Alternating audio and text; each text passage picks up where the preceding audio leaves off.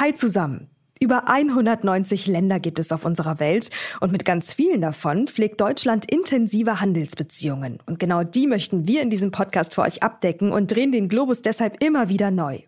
Wenn uns das aus eurer Sicht gelingt, dann lasst uns gerne eine Bewertung da, zum Beispiel auf Spotify und Apple Podcast. So könnt ihr uns am besten unterstützen. Außerdem könnt ihr dieses Format auch in der neuen RTL Plus Musik-App hören. Der Download ist kostenlos und der Podcast natürlich auch. Und jetzt geht's los mit der neuen Folge. Katar ist für Deutschland ein sehr wichtiger Absatzmarkt. Wir verschiffen vor allem Kraftfahrzeuge, Flugzeuge und Maschinen in das Land. Die Exportrate betrug zuletzt 1,1 Milliarden Euro.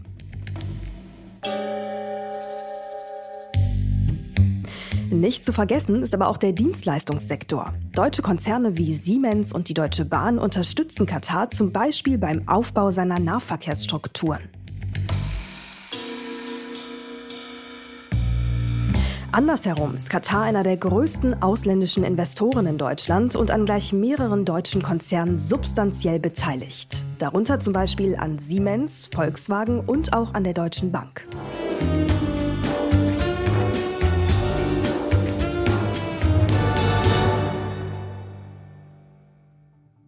An der Ostküste der arabischen Halbinsel liegt das Land Katar. Und genau dort hat diese Woche die Fußball-Weltmeisterschaft begonnen. Eine WM, die von vielen gemischten Gefühlen begleitet wird. Einerseits die Vorfreude auf die Meisterschaft an sich, andererseits aber auch das Thema Menschenrechte, was in diesem Zusammenhang seit Jahren kontrovers diskutiert wird. Konkret geht es hierbei um die schlechten Arbeitsbedingungen, unter denen eben genau die Stadien gebaut wurden, die jetzt während der WM zum Einsatz kommen. Weniger im Fokus stehen allerdings die vielen deutschen Konzerne, die in Katar von WM-Aufträgen in Milliardenhöhe profitieren. Zum Beispiel die Firma Wiedenmann aus Baden-Württemberg, die dem Land Maschinen zur Pflege der Rasen in den Stadien liefert. Und auch abseits der WM wird ziemlich wenig über die zahlreichen wirtschaftlichen Verbindungen zwischen Deutschland und Katar gesprochen. Der FC Bayern zum Beispiel erhält von der Airline Qatar Airways jährlich rund 20 Millionen Euro.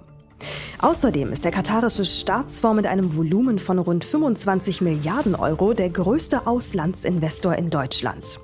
Katar hält Anteile an Volkswagen, an der Deutschen Bank, an Hapag-Lloyd und so weiter. Wie ist all das nun einzuordnen? Auf der einen Seite wird diese WM als unmoralisch und verpönt wahrgenommen und Katar als menschenrechtsfeindlicher Handelspartner empfunden. Und auf der anderen Seite fließen jährlich Milliarden Euros zwischen beiden Ländern hin und her und viele deutsche Unternehmen profitieren von den Beziehungen zu Katar. Wir wünschen uns an der Stelle etwas mehr Klarheit und sprechen heute deshalb mit den beiden Nahostexperten Jeremias Kettner und Jürgen Hogreve. Und damit erstmal Hallo zusammen hier bei Wirtschaft Welt und Weit. In diesem Podcast sprechen wir darüber, wie sich die Welt seit dem Ukraine-Krieg strategisch neu aufstellt. Welche wirtschaftlichen Bündnisse drohen endgültig zu zerbrechen? Wo entstehen vielleicht auch ganz neue Allianzen? Und was heißt all das für uns und unsere Wirtschaft in Deutschland? Dazu sprechen wir jede Woche Donnerstag mit Menschen, die sich auskennen. Ich bin Mary Abdelaziz Ditzo, Journalistin und Leiterin für den Bereich Wirtschaft und Innovation bei NTV. Heute haben wir den 24. November und in dieser Folge blicken wir auf Katar. Gespenstisch gut schwebt das offizielle Maskottchen durchs Stadion. Hollywood-Star Morgan Freeman gibt den Startschuss zu dieser ersten Fußball-WM in der arabischen Welt. Die Weltmeisterschaft 2022 ist eröffnet. Zum ersten Mal überhaupt wird eine Fußball-Weltmeisterschaft für uns in Deutschland nicht im Sommer, sondern im Winter ausgetragen. Grund für die Verschiebung ist das Klima. Sommertemperaturen von bis zu 50 Grad in einem Land, das hauptsächlich aus Wüste besteht, ja, das hätte die Meisterschaft zu einer ziemlichen Qual für die Spieler gemacht, deshalb eben die Verschiebung. Katar ist eine Halbinsel am Persischen Golf und mit rund 11.500 Quadratkilometern noch eine ganze Ecke kleiner als Schleswig-Holstein. Rund drei Millionen Menschen leben in dem islamischen Land, knapp die Hälfte von ihnen im Ballungsraum rund um die Hauptstadt Doha. Welche wirtschaftlichen Beziehungen zwischen Katar und Deutschland bestehen, das besprechen wir jetzt mit den beiden Nahostexperten Jeremias Kettner und Jürgen Hogreve. Und weil Katar so viel Diskussionsstoff bietet, dass schon jetzt klar ist, dass die Zeit nicht reicht, machen wir dieses Mal eine Doppelfolge aus diesem Gespräch. Teil 1 also heute und Teil 2 dann nächsten Donnerstag. Und damit Anpfiff für die erste Halbzeit unseres Talks über Katar.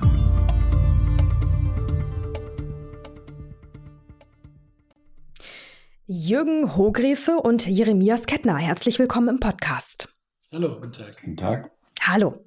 Über die Fußball-Weltmeisterschaft wird in diesen Tagen ja viel diskutiert, ähm, vor allem auch über die Umstände, also die schlechten Arbeitsbedingungen während des Baus der Stadien zum Beispiel. Worüber etwas weniger gesprochen wird, ist, dass sich ja auch eine ganze Reihe deutscher Unternehmen an der Errichtung der WM in Katar beteiligt haben. Welche Unternehmen waren das und was genau haben sie dort gemacht, Herr Kettner? Ja, vielen Dank. Ähm, das ist natürlich eine gute Frage, die meines Erachtens auch zu wenig gestellt wurde bisher. Deswegen kann man, um sie zu beantworten, sich anschauen, wie ist die deutsche Wirtschaft strukturiert. Ähm, da gibt es natürlich die Blue Chips, die DAX 30 börsennotierten Unternehmen. Und dann gibt es ähm, ganz viele kleine und mittelständische Unternehmen, 90 Prozent der deutschen Wirtschaft. Wer war in Katar mit dabei? Da gibt's viele. Wenn man sich die großen anschaut, dann war es vor allem die Deutsche Bahn. Es waren Bauunternehmen wie Hochtief. Man muss jetzt sagen, dass ähm, aufgrund der aktuellen wirtschaftlichen Bedingungen ähm, und weltwirtschaftlichen Situation auch diese größeren deutschen Unternehmen zum Teil nicht mehr wirklich wettbewerbsfähig sind oder diese Aufträge auch nicht mehr bekommen. Aber sie haben sie damals bekommen. Gerade die Deutsche Bahn war im Bereich Infrastruktur ähm, mit entscheidend dabei. Ähm, Bauunternehmen hatte ich genannt, hoch tief. Da gibt es eine Reihe an kleineren Mittelständler, die Spezialaufgaben übernommen haben. Die Tunnelbohrmaschinen wurden von einer deutschen Firma ähm, geliefert, ähm, aber nicht ähm, äh, gebohrt. Das hat jemand anders gemacht, soweit ich informiert bin. Und dann gibt es andere Firmen, die zum Beispiel auf den Baustellen ähm, Aufgaben übernommen haben, wie Wasserhaltung etc. Mhm. Herr Hogrefe, jetzt äh, haben Sie natürlich in Ihrer Funktion als ähm, Nahostexperte und Unternehmensberater, Sie haben ja auch eine eigene Unternehmensberatung, die sich viel mit arabischen Ländern beschäftigt, ähm, auch viel damit zu tun. Wie haben Sie das denn wahrgenommen, das deutsche Engagement in Sachen WM in Katar? Ja, ich kann mich noch sehr genau daran erinnern, als Katar den Zuschlag bekommen hatte für die WM, ähm, strömte alles aus Katar Richtung Deutschland, weil Deutschland war damals der Darling der Kataris. Deutschland galt als Vorzeigeland, als Vorbild. Ich kann mich sehr gut an Bilder erinnern. Der damalige Emir Hamad und seine Frau Sheikha Mossa saßen in einem ICE in Begleitung höchster Beamten. Ich glaube, das war auch ein Ministerpräsident dabei. Die fuhren auf, in einem deutschen Zug, in einem ICE durch Deutschland. Die Deutsche Bahn hat sich folgerichtig in Katar auch angesiedelt und mit großen Ambitionen dieses äh, Bahnprojekt entwickeln wollen, was übrigens ein Bahnprojekt nicht nur für Katar sein sollte, sondern für die gesamte Golfregion. Und so war es mit vielen anderen Ländern auch. Katar war damals extrem deutschfreundlich. Es wurde schnell eine deutsche Schule gegründet. Man versuchte so viel wie möglich deutsche Ingenieurskunst, Planungskunst nach Katar zu holen. Wir galten damals noch als besonders zuverlässig, besonders pünktlich, besonders ehrlich. Wir haben keine koloniale Geschichte mit diesen Ländern. Wir waren der bevorzugte Partner. Wir konnten uns gar nicht retten vor Anfragen aus Katar. Mhm. Und das ähm, scheint sich ja im Laufe der Jahre etwas verändert zu haben. Dazu kommen wir noch gleich. Herr Kettner, Sie wollten noch was sagen. Nee, wenn ich dem das eine noch hinzufügen darf, und da geht es vielleicht auch schon in diese Richtung. Herr Hugrewe hat das schon äh, benannt, auch in der Historie. Ähm, die deutschen Firmen waren damals sehr, sehr umworben. Allerdings ähm, kam die Gegenliebe erst später. Denn wenn man sich die, Zeit, die Entwicklung in der ganzen Region anschaut, waren äh, die Vereinigten Arabischen Emirate, vor allem Dubai und Abu Dhabi, wesentlich früher dran in der Entwicklung. Und man sieht dann ein Einsetzen der, der, der deutschen Firmen, die dann von den VAE rüber nach, nach Doha strömen, ähm, dann, wenn sie überhaupt Aufträge annehmen können, weil die Auftragslage damals so gut war, dass man gesagt hat, man kann gar nicht nach Doha. Da wurden wirklich ähm, von, von, von der katarischen Seite äh, wurde einiges übernommen, um dafür zu werben, sich auch anzuschauen, was für Möglichkeiten bestehen eigentlich in Doha. Und dann kam die Finanzkrise und die hat in den VAE deutlich äh, härtere Spuren hinterlassen und Doha kam da besser durch und dementsprechend gab es dann die Bewegung ähm, regional äh, Richtung, Richtung Katar. Mhm. Dann äh, lassen Sie uns noch mal kurz äh, bei dem äh, Thema bleiben, äh, Deutsche Bahn. Äh, ich meine, also Fakt ist ja, dass die Deutsche Bahn quasi im Rahmen dieser ganzen WM auch den Auftrag bekommen oder sagen wir mal gewinnen konnte, ein ganzes Metrosystem für die Hauptstadt Doha mitzuentwickeln. Was ist denn jetzt letzten Endes daraus geworden? Ich meine, es, es hieß ja damals irgendwie größter Auftrag in der Firmengeschichte. Damals war, glaube ich, die Rede von einem Investitionsvolumen in Milliardenhöhe, ich glaube 17 Milliarden. Was ist daraus jetzt letzten Endes geworden und wie können wir uns das von der Umsetzung her vor Ort vorstellen, jetzt auch im Rahmen der WM? Also, ich kann mich sehr genau daran erinnern, dass die Deutsche Bahn einen, einen Modellbahnhof errichtet hatte in Doha damals. Der war sehr beeindruckend. Dafür sind allein einige Millionen ausgegeben worden, um den Kataris zu zeigen, wie ein Bahnhof, ein U-Bahnhof aussehen könnte in Doha. Das war alles höchst beeindruckend. Das Ganze endete allerdings in, ein, in einem ziemlichen Fiasko. Warum? Die Erwartungshaltung waren sehr unterschiedlich und das, was angeboten werden konnte, stand in überhaupt keinem Verhältnis zu dem, was erwartet worden war. Es war bei den Kataris die Idee, dass eine Vorzeigeunternehmen mit Hunderttausenden von Mitarbeitern in Deutschland, eines der größten Bahnunternehmen der Welt, und die kommen rüber nach Katar und bauen ratzfatz äh, da die gesamte Bahninfrastruktur. Was die Deutsche Bahn aber lieferte, war ein Consulting-Unternehmen mit Planungsleistungen. Das war DB International, eine eher kleinere äh, Planungs-, technische Planungseinheit der Deutschen Bahn. Und es stellte sich nach relativ kurzer Zeit, ähm, ich sag mal nach anderthalb Jahren oder sowas in der Größenordnung heraus, dass die Deutsche Bahn sehr viel länger brauchte und bei weitem nicht die Kapazitäten hatte, um der Geschwindigkeit, in der die Kataris das wollten, diese Bahninfrastruktur zu entwickeln.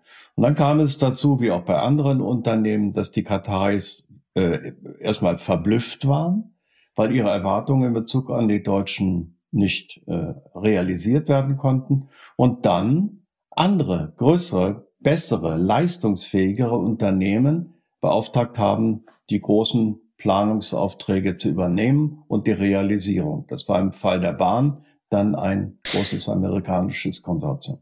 Okay, also dann halten wir für den Moment fest, ähm, es war ein Wunsch der Deutschen Bahn sozusagen oder es war äh, der Auftrag dahinter der Deutschen Bahn, die Infrastruktur für die WM in Katar bereitzustellen, aber letzten Endes ähm, sind sie daran auf gewisse Art und Weise äh, gescheitert, haben diesen Auftrag dann verloren oder eben nicht entsprechend umsetzen können. Äh, wie sieht es mit anderen deutschen Unternehmen aus? Was ist da zustande gekommen?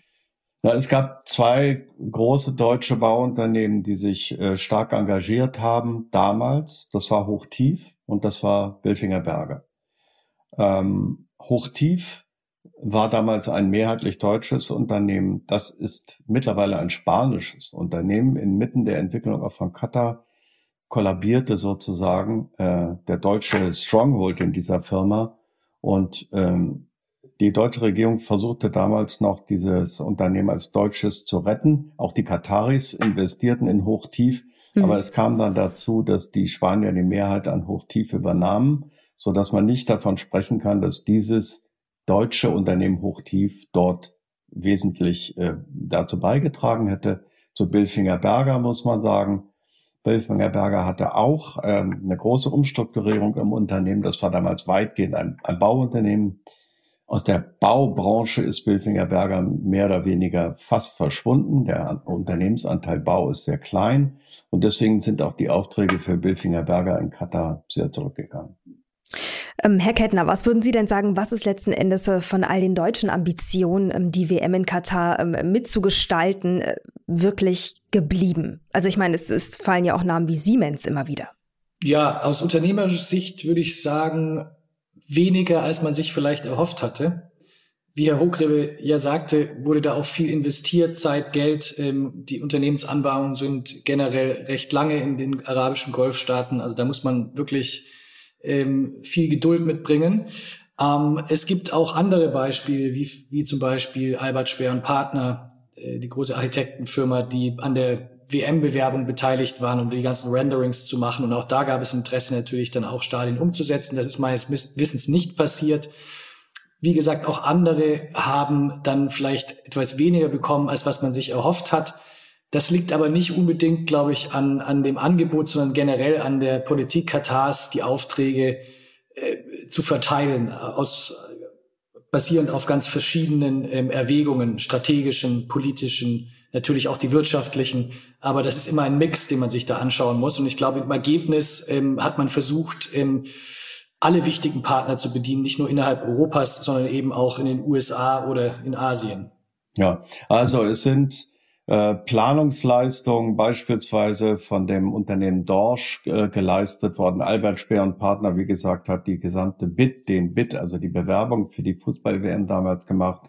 dass der die, der deutsche Set zu Beginn, also bei der Bewerbung und hinterher war sehr groß. In der Umsetzung waren wir sehr schwach. Mhm.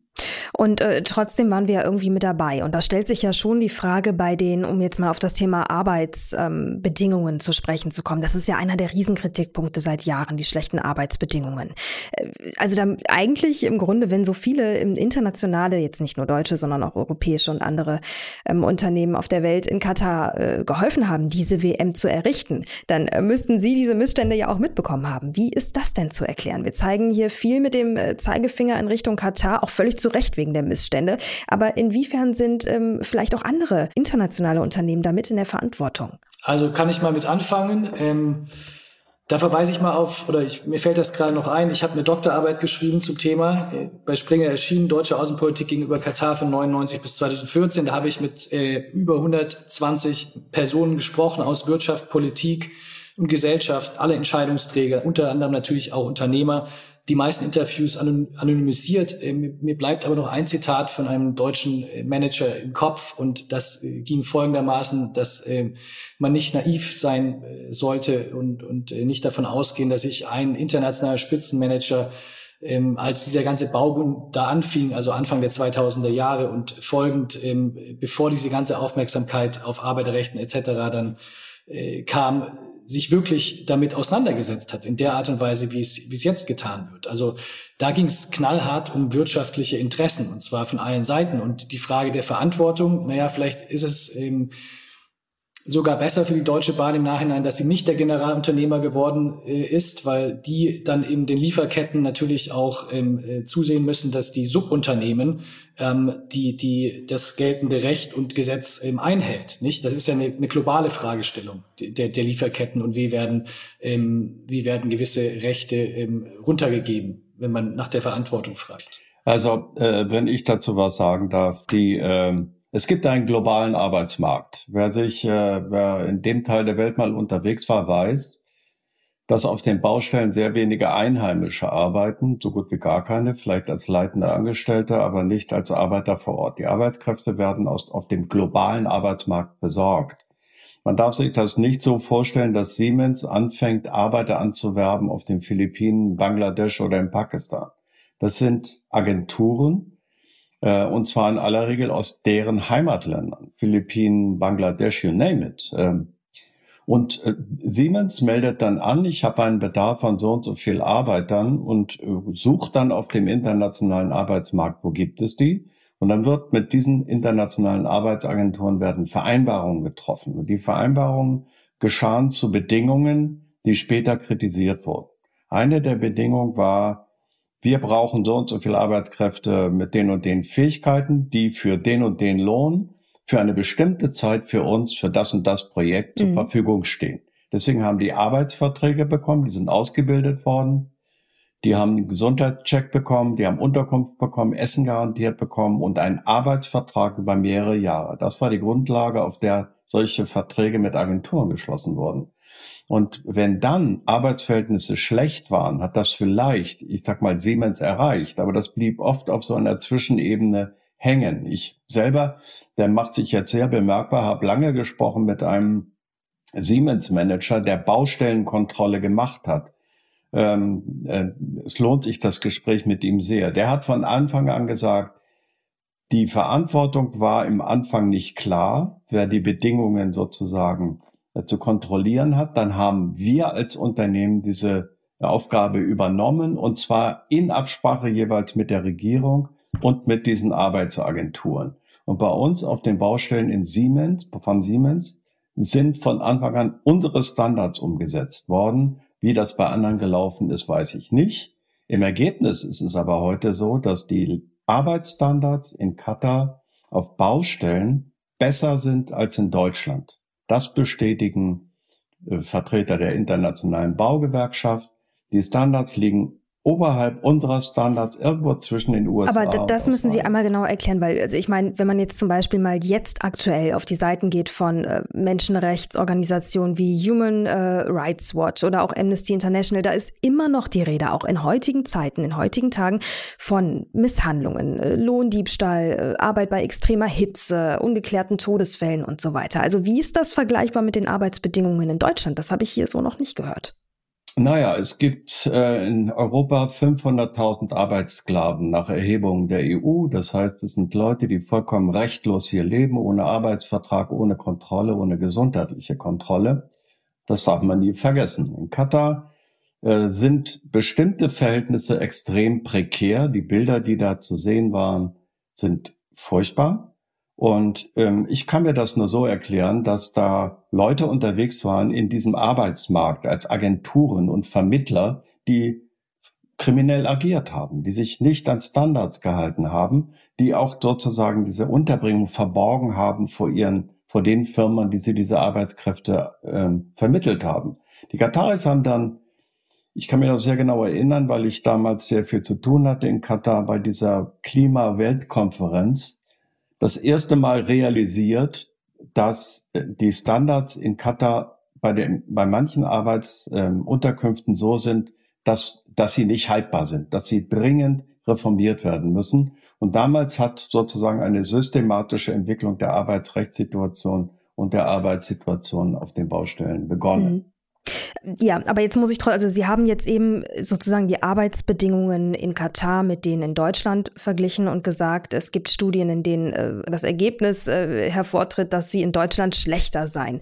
Ähm, dann haben Sie legale und illegale Methoden sozusagen miteinander verglichen. Aber eine legale arbeitsrechtliche Methodik in Katar ist ja auch das Kafala-System, äh, von dem man immer noch sagt, also nur für alle, die gerade zuhören, es nicht mehr ganz vor Augen haben, Kafala-System, ja, wie lässt sich das beschreiben? Also Gastarbeiter sind ja eigentlich wie die Leibeigenen von Arbeitgebern. Ne? Also der Arbeitgeber darf entscheiden, ob der jeweilige Arbeitnehmer das ähm, Unternehmen verlassen darf, wechseln darf oder auch nicht. So, das sollte abgeschafft werden. Ist bisher laut verschiedener Quellen nicht passiert. Doch, es ist es ist abgeschafft, es äh, ist, funktioniert nicht in allen Teilen. Das ist die Kritik, die von sogenannten Menschenrechtsorganisationen kommt. Wenn die genauer hingucken würden, wüssten die, dass es ein Vollzugsdefizit gibt, also in einigen Elementen. Aber die gesetzliche Grundlage ist geschaffen. Und wenn ich das noch hinzufügen darf, die sogenannte Kafala-System basierte auf dem Mechanismus, den ich versucht habe zu beschreiben. Sie bestellen, ja, das ist, klingt ein bisschen zynisch, Arbeitskräfte aus den Philippinen zu bestimmten Bedingungen in einem bestimmten Zeitraum und bezahlen denen die Reise, die medizinische Versorgung, die Unterkunft und so weiter. Das heißt, das ist eine Investition in Arbeitskraft. Und dieser Mensch, von dem erwarten Sie, dass er seinen Arbeitsvertrag einhält. Wenn er den Arbeitgeber wechseln will, hält er seinen Vertrag nicht ein. Das ist nicht diese Freizügigkeit von Arbeitnehmern, die wir haben, die wir kennen und die auch wünschenswert wäre in Katar. Aber das war die Grundlage für die Organisation der Arbeit und der riesigen Aufbauarbeit, die in Katar geleistet wurde damals. Das ist abgeschafft. Ja, ich, ich störe mich tatsächlich nur an dem Vergleich, dass wir in Deutschland da eben äh, gleiche ähm, oder, oder schlechtere Bedingungen hätten. Ne? Lassen wir mal illegale Angelegenheiten beiseite, weil äh, jemandem den Pass zu entziehen und zu sagen, du bist jetzt hier und ich habe dir die Reise hierhin bezahlt und jetzt musst du tun, was ich sage, ist natürlich äh, nicht vereinbar mit den Arten von Menschenrechten, die wir hier so vertreten. Aber ich verstehe im Grundsatz, was Sie meinen. Ne? Ich widerspreche, wenn ich das nochmal hm. sagen darf, ich widerspreche. Also ich teile Ihre Prämisse nicht. Es gibt in Europa 500.000 Arbeitssklaven. Das ist keine Zahl, die ich erfunden hätte, sondern das sind EU-Zahlen erhoben. Das sind Tomatenpflücker. Aber das basiert ja nicht auf einem legalen System. Ja, wir leben, die Kataris leben auch in einem legalen System und dort gibt es Kriminelle wie bei uns Kriminelle. Die Tomatenpflücker in Andalusien, die Spargelstecher bei uns in Deutschland, Erdbeerpflücker irgendwo in Polen, das sind auch illegal. Aber das Kafala-System war ja nicht illegal. Das Kafala-System ist abgeschafft worden. Man hat begonnen, das abzuschaffen. Wie gesagt, es gab dafür eine arbeitsrechtliche Grundlage, auf der Basis von mhm. internationalem Arbeitsmarkt, der nirgendwo anders aussieht. Ja, ich, ich finde eben nur der Vergleich hinkt äh, zu sagen illegale und legale Methodiken. Ne? Also es, aber Herr Kettner, wie sehen Sie das denn?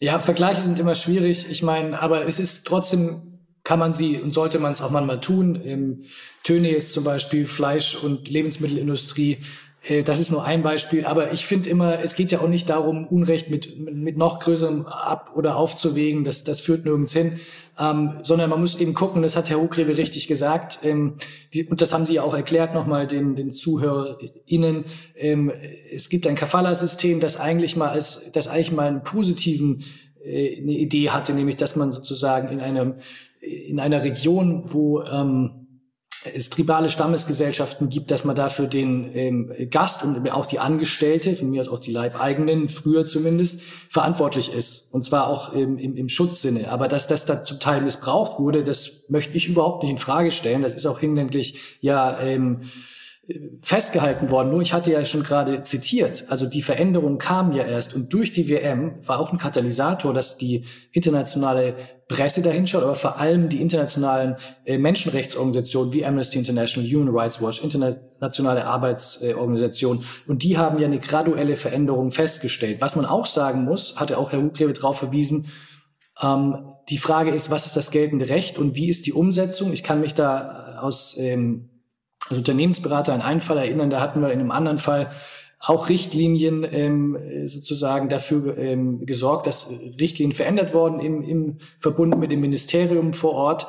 Und am Ende dachten wir, das ist gut für den für, für unseren Kunden, weil nur der die die diese Werte einhalten kann. Mhm. Haben aber festgestellt, es wurde gar nicht kontrolliert. Und genau das ist der Punkt. Aber auch hier auch die Kontrolle wurde hinlänglich meines Informationsstandes beschrieben, dass es eine Verbesserung gibt. Natürlich gibt es immer viel Luft noch nach oben, aber Fakt ist, dass die WM dafür gesorgt hat, ähm, dass äh, Katar, dass es Verbesserungen gibt und dass sie sogar innerhalb der Region jetzt der Leuchtturm sind. Das haben sogar Leute so beziffert.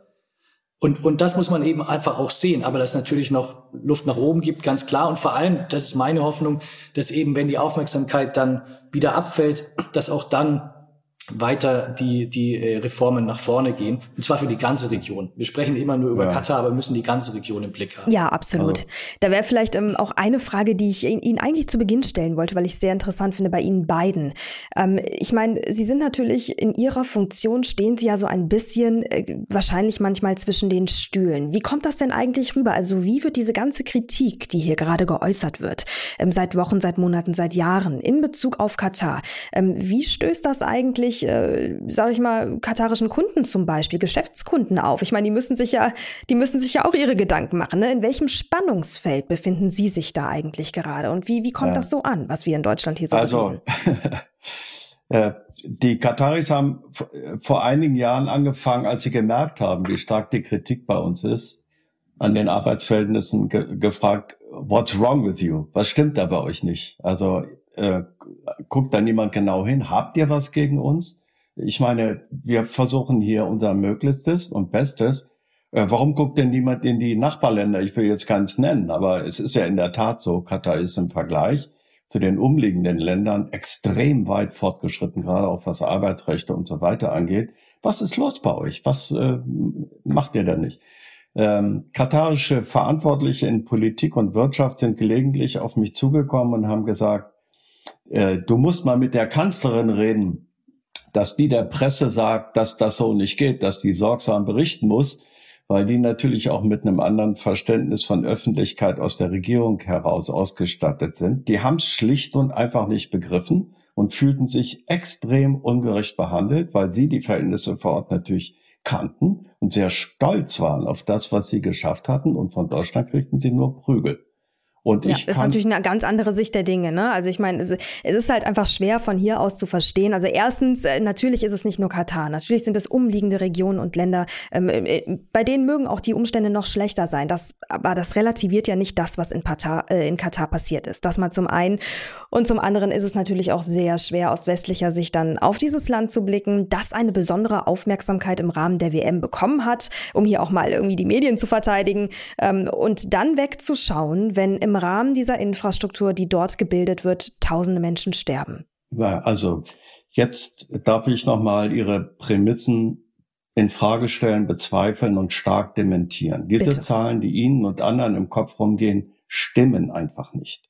Es war von 6500 Toten aus südostasiatischen Ländern die Rede.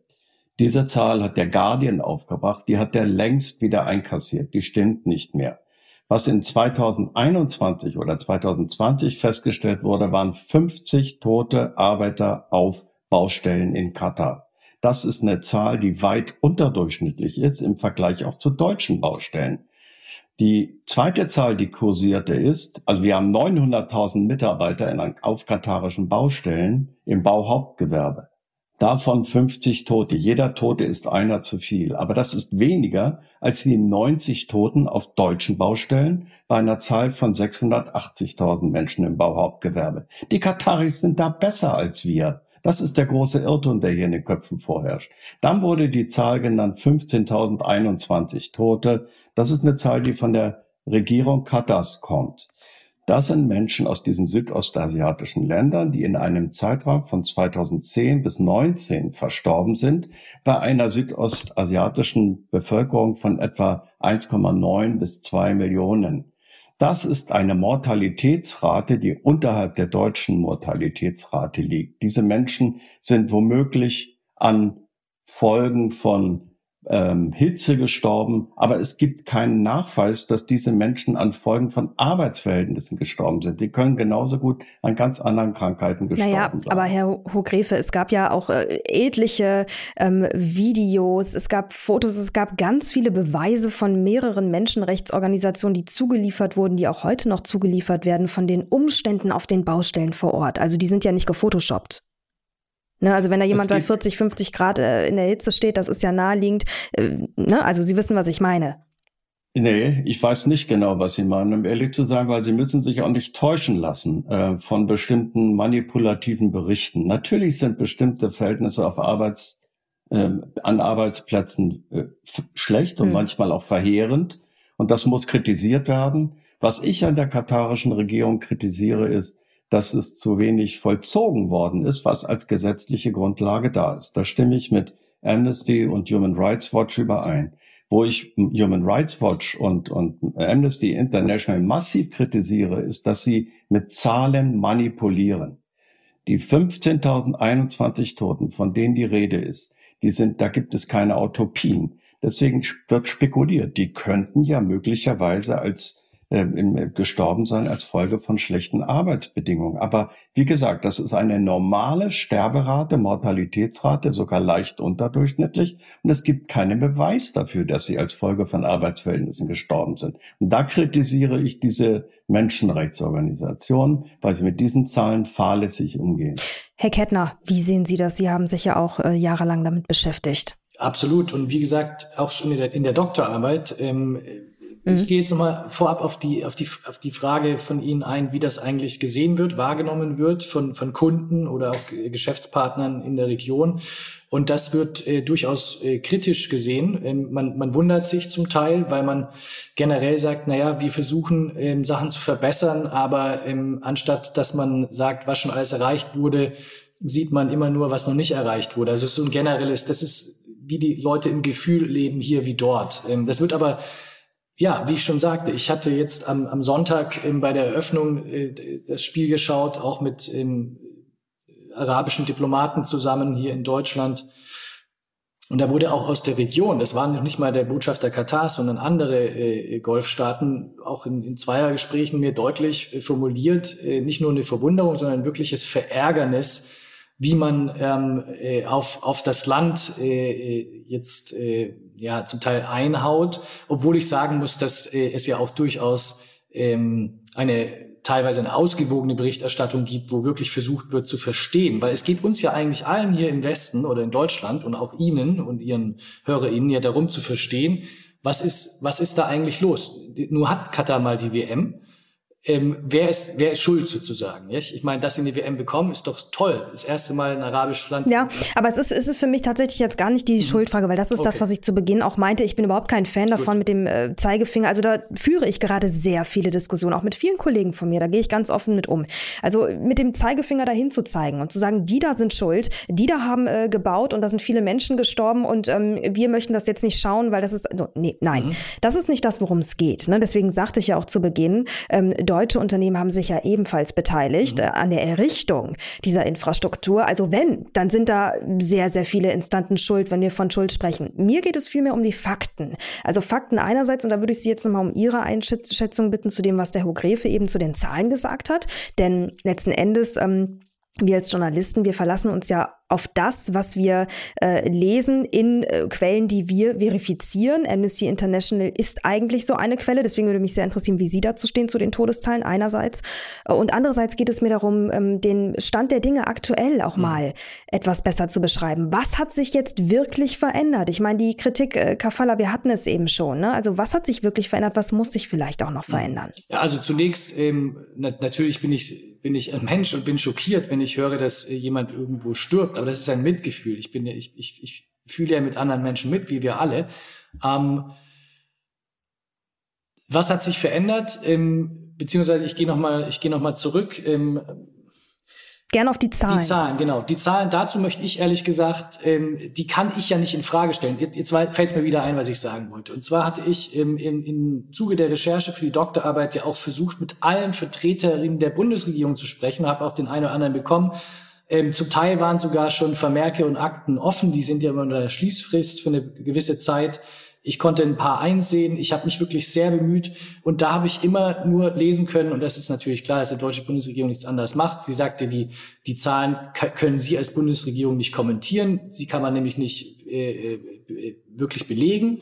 Ähm, sie verlassen sich auf äh, das Urteil der führenden Menschenrechtsorganisation. Mit denen stehen sie immer im, im bilateralen oder, oder sonst wie mhm. Kontakt. Und sie stehen natürlich auch immer in, in den Kontakt mit der katarischen Regierung, verweisen da stets in jedem Gesprächen auf die Menschenrechtslage hin. Und das hat ja auch zu was geführt. Das macht ja nicht nur Deutschland, sondern viele andere Regierungen. Ich denke, alle Regierungen, die sich die Menschenrechte auf die Fahnen schreiben, äh, weisen auf solche Sachen hin. So, und ähm, das Ergebnis ist äh, von mir das kann ich nicht wirklich kommentieren. Also man kann sich anhören, was die Menschenrechtsorganisationen sagen. Man kann sich anhören, was Katar sagt. Und dann muss sich dann jeder die Meinung bilden. Dann kann man die Bundesregierung fragen. Ich persönlich sage natürlich auch, jeder Tote ist zu viel. Nur was würde es uns denn jetzt bringen, wenn wir sagen, es waren äh, 1000 oder es waren 3000? Wo, wo führt das hin? Das habe ich noch nicht ganz verstanden. Ja, aber ich, ich glaube, die Zahlen sind gar nicht strittig. Also es, mhm. es gibt zwei Zahlen, die kursieren. Das eine sind 15.021 verstorbene Menschen über einen Zeitraum von neun Jahren aus südostasiatischen Ländern. Das ist, da kann man eine durchschnittliche Mortalität errechnen, also eine Sterberate. Und ich sag normal, die liegt bei 1, noch was. Das ist weit unter dessen, was normal ist, also besser sogar.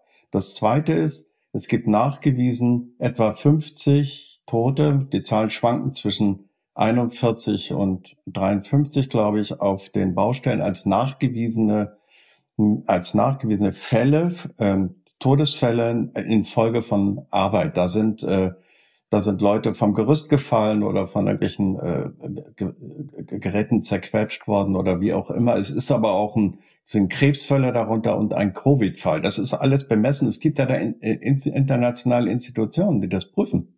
Die internationale Arbeitsorganisation ist da, die Bauarbeitergewerkschaft, die internationale ist da und Transportarbeitergewerkschaft. Das wird doch seit vielen Jahren alles geprüft.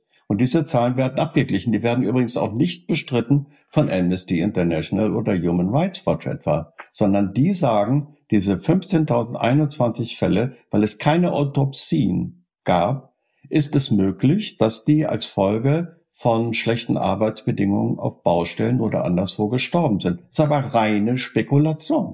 Wissen Sie, der, der Punkt ist auch einfach der, dass die Kritik, ähm, wenn äh, die ganze Kritik in Richtung Katar kommt, auch in Richtung anderer Länder mit ähnlichen ähm, Systemen, dann sind die Arbeitsbedingungen das eine. Das andere sind Frauenrechte, ähm, äh, die Rechte von Homosexuellen und so weiter und so fort. Ne? Pressefreiheit. Also das sind ja alles Themen, die äh, kritisiert werden im Rahmen dieser WM in Katar Katar, über die wir jetzt auch noch stundenlang sprechen können. Aber das ist gar nicht Sinn der Sache, sondern was ich gerne von Ihnen wissen möchte, ist, ähm, wie, weil Sie sind ja diejenigen, die sozusagen als, sagen wir mal, ähm, Schlüsselstelle auch ein bisschen dazwischen stehen. Sie kümmern sich um deutsch-arabische Wirtschaftsbeziehungen und wie gehen Sie dann mit diesen Problematiken um, wenn Ihnen das begegnet? Also beidseitig, ne? Sowohl, jetzt nehme ich mal meine Stellung, ich konfrontiere Sie jetzt damit, ich merke und sehe, wie Sie damit umgehen, aber wie ist das auf der anderen Seite? Wenn die Kataris Ihnen dann begegnen und sagen, ey, das, was Sie gerade beschrieben haben, was ist da eigentlich los mit euch, ne? What's going on? Ähm, was antworten Sie darauf? Soll ich anfangen, oder? Ja, bitte. Ja. Was antworte ich darauf? Ähm, also jetzt ein ganz aktuelles Beispiel, da war dann wirklich auch sehr viel Emotion dabei, ähm, wo es dann auch in eine Richtung ging zu sagen, ja, wartet mal ab, ähm, wenn ihr uns so angeht, ähm, dann gibt es irgendwann auch eine Gegenantwort und die ist dann auch nicht mehr so freundlich. Und, ähm, und das, wenn das so vorgetragen wird und dann vielleicht auch irgendwann eintritt, ähm, ja, da gibt es sicher auch äh, Hebel und Mittel, die die Gegenseite in der Hand hat. Ich habe, meine Antwort war darauf, ähm, Ruhe zu bewahren erstmal und vielleicht als abzuwarten auch bis äh, sozusagen das Event, wie es auch immer läuft, äh, vorüber ist ähm, und, und jetzt nicht sich daran hochzuspulen und zum, auch zum Gegenschlag auszuhören und dass es dafür Geltung gibt, die anfangen können wie, ja, wir schließen euch, äh, wir beachten euch äh, bei Ausschreibungen einfach nicht mehr, ihr gewinnt hier keine Aufträge mehr. Das ist durchaus auch schon äh, vorgefallen. Das wird natürlich nicht offen benannt, aber das, das gibt's. Also da wird, das wird wahrgenommen, da wird reagiert. Ich habe nur dann persönlich dazu geraten, ähm, immer versucht auch zu erklären, wie funktioniert ähm, ein Mediensystem. Nicht, dass ich das irgendwie schlecht oder gut beurteilen möchte, sondern wie funktioniert ein, ein, ein Mediensystem in, in, in Deutschland oder in Europa. Ähm, was gibt's da auch für Mechanismen am Werk sind, äh, die am Werk sind? Und vor allem in der Reaktion hier zu sagen, ja, wenn man jetzt genauso antwortet, das führt ja auch niemanden irgendwo hin, weil wir haben ja beide äh, Interessen, also auch starke wirtschaftliche Interessen, die sind ja beidseitig. Und ich meine, die müssen, äh, die sollten ja nicht äh, kaputt gemacht werden. Ähm, es gibt Sachen, die kann man kritisieren. Ob man die immer öffentlich in die Öffentlichkeit sein muss, weiß ich auch nicht. Vielleicht kann man einfach auch solche Sachen besprechen in Regierungskonsultationen. Aber nutzen ja. Sie denn auch Ihre Position, weil ich meine, Sie können ja auch im positiven Sinne Einfluss ausüben. Ne? Sie haben ja auch ein, wie, wie jeder Mensch ein Wertesystem und ich gehe mal ganz stark davon aus, dass gewisse Werte sind wahrscheinlich bei uns allen, die wir hier äh, in einem demokratischen System geboren sind, ähm, in irgendeiner Form vorhanden, wie ne? Pressefreiheit, auch Meinungsfreiheit ja. und sowas. Wie gehen also, Sie denn damit um? Ja, Konfrontieren also, Sie die Kataris damit? Da darf ich vielleicht auch noch mal was sagen. Ja, weil das habe ich jetzt auch gerade wieder ein bisschen gezuckt, weil wenn Sie sagen, Sie haben doch bestimmt auch ein Wertesystem, meine Güte, also natürlich hm. habe ich ein Wertesystem. Ich habe das vorhin schon ein gesagt. Ein westliches, ich meinte ich. Ein, ein westliches Wertesystem. Natürlich habe ich ein westliches Wertesystem. Ich bin äh, von liebevollen Eltern aufgezogen werden. Ich war auf einer Waldorfschule, da wurde mir viel Nächstenliebe und intrinsische Motivation beigebracht, aber auch immer schon das, das Brückenbauen, auch das Zuhören. Ich möchte nicht mit dem Finger mhm. auf andere zeigen. Ich möchte verstehen, warum ticken die Menschen da so? Was passiert mit diesen Menschen? Wie geht's Menschen in solchen Systemen? Und da sage ich immer, und das will ich jetzt auch nicht wieder mhm. aufwiegen mhm. oder Vergleiche machen, aber leider, leider Gottes zu meinem Wertesystem sind wir ähm, zumindest 50-50 oder schon in der Minderheit. Das autokratische Systeme sind auf dem Vormarsch. Und gerade weil ich auch noch als relativ junger Mensch und ich bin vor zehn Jahren das erste Mal in, äh, in Kontakt gekommen mit der Region. Und was heißt das denn? Mit den Menschen dort. Ich war bei Weltwirtschaftsforum in der Nachwuchsgruppe und habe da meine Peers kennengelernt in den ganzen Golfstaaten. Mit denen bin ich sozusagen älter geworden, mit meinen Freundinnen und Freunden von dort. Nicht? Und die sind jetzt auch alle in, in großen Positionen. Und weil ich aus dem Westen mit meinem Wertegerüst, was ganz klar universelle Menschenrechte nicht diskutierbar, äh, Frauenrechte, Schwulen- und Lesbenrechte nicht diskutierbar. Dass, dass ich das überhaupt gefragt würde, wundert mich. Ach, wie, du hast was mit denen zu tun? Du hast anscheinend keine Werte. Ja, ich mein, aber darauf zielte meine Frage gar nicht ab. Vielleicht ja. mal ganz kurz. Es ist ja eine sehr persönliche Folge heute. Ja, ja. ist sehr interessant und da, muss ich einmal selber was sagen. Ich bin selber halbe Araberin. Ich bin halb Jordanierin, ja. Genau. Also deswegen, ähm, darauf zielte meine Frage nicht ab, sondern ich finde es sehr, sehr spannend, dass Sie von Brückenbauen sprechen, weil ich stehe persönlich total dahinter und deswegen darauf zieht meine Frage ab. Wenn Sie jemand aus, Sie kommen aus einer Welt und Sie gehen in eine andere Welt. Und das war meine Frage, wie konfrontieren Sie hm. diese andere Welt, unabhängig davon, was ich persönlich oder irgendwer als richtig oder falsch empfinden? Wie konfrontieren hm. Sie diese andere Welt, in der Sie ja auch ähm, Geschäftsbeziehungen pflegen, mit Ihrer Welt ja. und Ihrem Wertesystem? Wie machen Sie das? Das genau. finde ich einfach spannend in der Kommunikation. Das das, das mache ich noch ganz mhm. kurz, dann wieder Herr Hoki besorgt. Das mache ich natürlich, ähm, weil ich das auch sehr spannend finde, wo jetzt die Diskussion hingeht mhm. und auch was wir da beide äh, äh, hinzuzufügen haben, ähm, in, in Gesprächen natürlich. Ich muss immer sagen, die kennen uns eigentlich viel besser als wir sie, weil die sind alle in, an Ivy League Universities gewesen, im Westen aufgewachsen, kehren dann zurück. Die wissen ja, in was von einer ähm, äh, die werden ja zermahlen, von westlichen mhm. werden ihren eigenen Traditionen, die stehen irgendwie dazwischen, Brücken bauen. Ja gut, wir sagen das immer. Wie geht's denen eigentlich? Ich mache zwei Sachen. Ich stelle Fragen und ich erkläre, wie es bei uns mhm. läuft. Aber ich glaube, so viel muss ich denen gar nicht erklären, weil die wissen ganz gut, wie es bei uns läuft. Und ich kenne viele Frauen in Führungspositionen da, ich kenne Schwulen und Lesben, die dort sind, die natürlich jetzt das nicht öffentlich so ausleben und zeigen. Das tut mir mhm. auch leid, das muss ich sagen. Die fliegen dann nach Europa und haben dann zum Teil Parallelleben. Aber ähm, das sind Sachen, die, die dann als Folge entstehen. Aber ich unterhalte mich da offen mit meinen Leuten, die ich da kenne, weil ich eine Vertrauensbeziehung habe. Und ähm, genau, man tauscht sich da aus, man weist hin. Sie haben gesagt, Sie haben Einfluss. Was heißt das jetzt wieder? Soll ich meinen Einfluss nutzen, um sie bekehren zu wollen dort? Nein, ich kann nur für meine Werte werben, die ich ganz fest habe. Und ich habe schon mal gesagt, ich bin fest davon überzeugt, dass mittel- bis langfristig sich für das Individuum, egal wo man auf der Welt lebt, die freiheitlich-westlichen Werte durchsetzen, hoffentlich durchsetzen werden.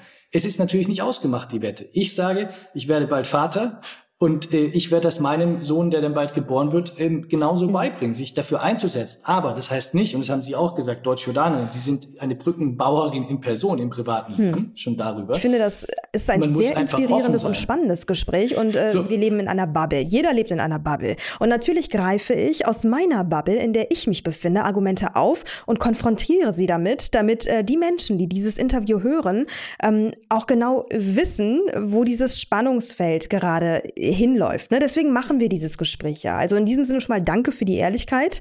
Ähm, Herr Hogrefe, Sie wollten noch was sagen und es würde mich ja. auch bei Ihnen interessieren, wie Sie damit umgehen. Genau, also ich, das ist ein extrem spannendes Thema, was Sie da ansprechen und das ist sozusagen der Sinn eigentlich auch, warum man solche internationalen Veranstaltungen macht, um genau diese Diskussion zu führen. Ja, wo kommen wir her? Wo stehen die? Wo, wo wollen die hin? Wo wollen wir hin?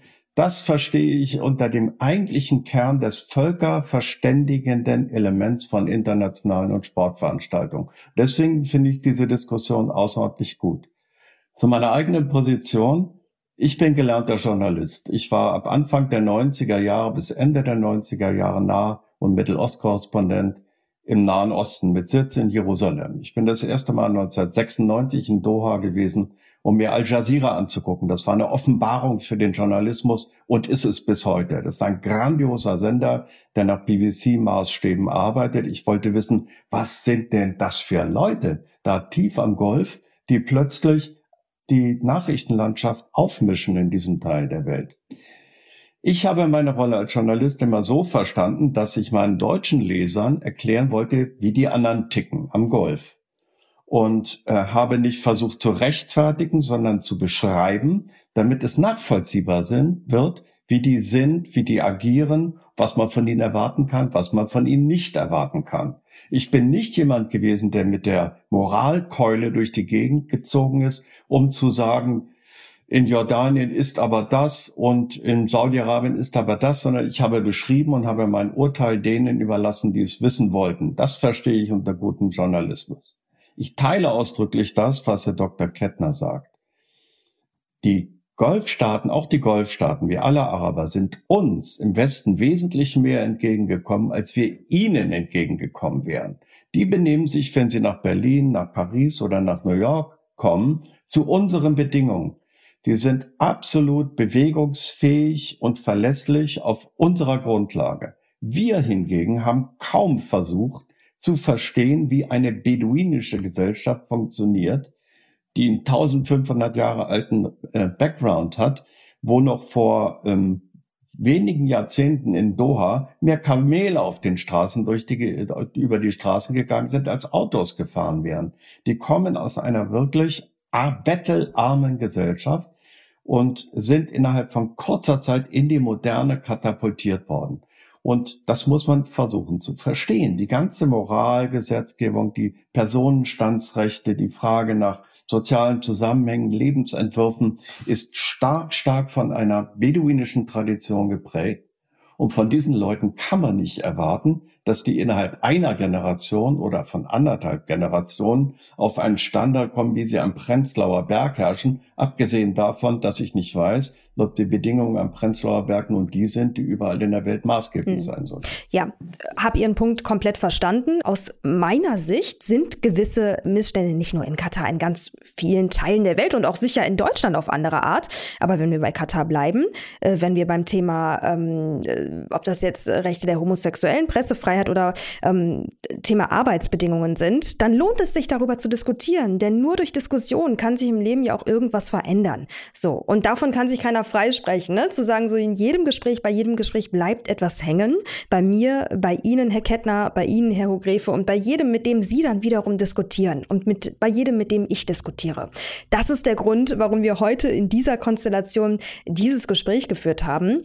Und da möchte ich mich an dieser Stelle erstmal bei Ihnen beiden herzlich bedanken. Das war eine sehr emotionale Folge. Ähm, wir ziehen an dieser Stelle einen kleinen äh, Schlussstrich. Ich möchte mit Ihnen beiden aber in der nächsten Woche weitersprechen. Ähm, und zwar gibt es noch so viel mehr zu sagen. Wir haben heute nur über die WM gesprochen. Dabei gibt es weit über die WM hinaus äh, wirtschaftliche Beziehungen zwischen Katar und Deutschland. Und ich möchte mit Ihnen beiden über die geopolitischen Interessen sprechen und über die Einbettung, denn auch da gibt es ähm, jede Menge zu erzählen. An dieser Stelle erstmal besten Dank für Ihre Zeit. Das war für heute die wirtschaftliche Sicht auf Katar und Deutschland. Und jetzt blicken wir noch wie gewohnt auf die Finanzwelt. Dafür gebe ich ab an unser Telebörsenteam. Danke, Mary. Ich spreche jetzt mit meinem Kollegen Friedhelm Tilgen. Er berichtet für uns von der Börse in Frankfurt. Hallo, Freddy. Hallo, Uli. Freddy, Katar hat eine Börse. Wie groß ist die und wie schlägt die sich in diesen turbulenten Zeiten? Ja, die Börse in Katar ist natürlich jetzt nicht ganz so groß. Das Land an sich ist nicht groß, aber äh, trotzdem äh, hat sich ganz gut geschlagen. Fünf Prozent plus in diesem Jahr hat der QE-Index gemacht. Das äh, ist der Index, den die Börse selbst berichtet. Aber man sieht schon an der Anzahl der Aktien, es sind rund 50, die dort gelistet werden, ähm, dass es doch eher eine wirklich kleinere Börse ist. Mhm, aber 50 Aktien immerhin, welche Branchen sind denn da dabei?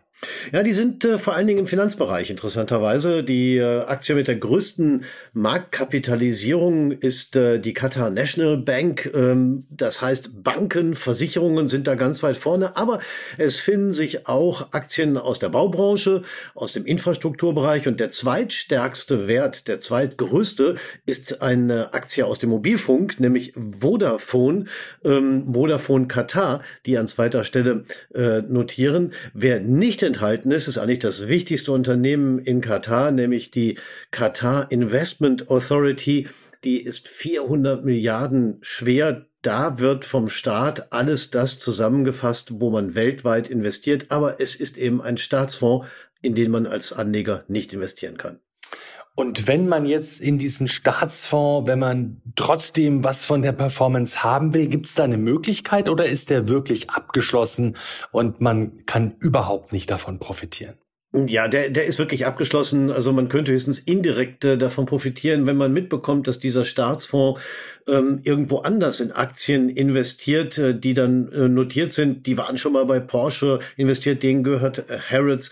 Ähm, die sind wirklich weltweit aktiv, aber bei denen steht immer wirklich äh, die Finanzanlage im Vordergrund. Und ähm, der Hintergrund ist einfach der, man will die riesigen Einnahmen, die man aus dem Öl und vor allen Dingen aus dem Gasbereich hat, eben auch sinnvoll investieren und schafft damit eine Diversifizierung. Wenn jetzt ein Anleger ähm, in Katar investieren will, was macht er dann? Ja, das ist nicht so einfach. Man könnte natürlich, wenn man eine entsprechende Bank oder Broker hat, auch direkt versuchen, in Katar äh, Aktien zu kaufen. Das ist aber in der Regel für Otto Normalanleger viel, viel zu teuer. Ähm, Schauer ist das schon der Weg über Fonds. Es gibt äh, auch Indizes, auf die ETFs begeben werden, wie zum Beispiel der MSCI Qatar Index. Und da gibt es ETFs, äh, da kann man auch äh, dort investieren. Ähm, teilweise gibt es auch ETFs, die in die gesamte Golfregion investieren, wenn man ein bisschen ähm, stärker äh, streuen möchte. Die Möglichkeiten sind also nicht allzu groß, aber wer es unbedingt will, findet sie. Danke, Friedhelm Tilgen nach Frankfurt und damit gebe ich zurück zu dir, Mary. Liebes Team, besten Dank für eure Infos. Und wenn Sie, liebe Hörer, mehr von unserem Telebörsenteam hören, vor allem aber sehen wollen, dann schalten Sie unbedingt mal den Fernseher ein und schauen Sie bei uns vorbei. Auf NTV informieren die Kolleginnen und Kollegen des Telebörsenteams Sie jeden Tag über alles Wichtige von der Börse, über News aus der Finanzwelt und das Neueste aus der Wirtschaft. Redakteure dieses Podcasts sind Andrea Sellmann, das NTV Telebörsenteam und ich, Mary Abdelaziz Ditzo. Und produziert wird dieses Format von Wake One aus dem Team der Audio Alliance. Und zum Schluss noch unser kleiner obligatorischer Hinweis. Dieser Podcast ist keine Anlageberatung. Vor dem Kauf von Aktien, Anleihen oder anderen Geldanlagen sollten Sie sich unbedingt noch anderweitig informieren. An dieser Stelle aber erstmal besten Dank fürs Zuhören, bleiben Sie uns treu und machen Sie es gut. Bis zum nächsten Mal. Dieser Podcast ist eine Produktion der Audio Alliance.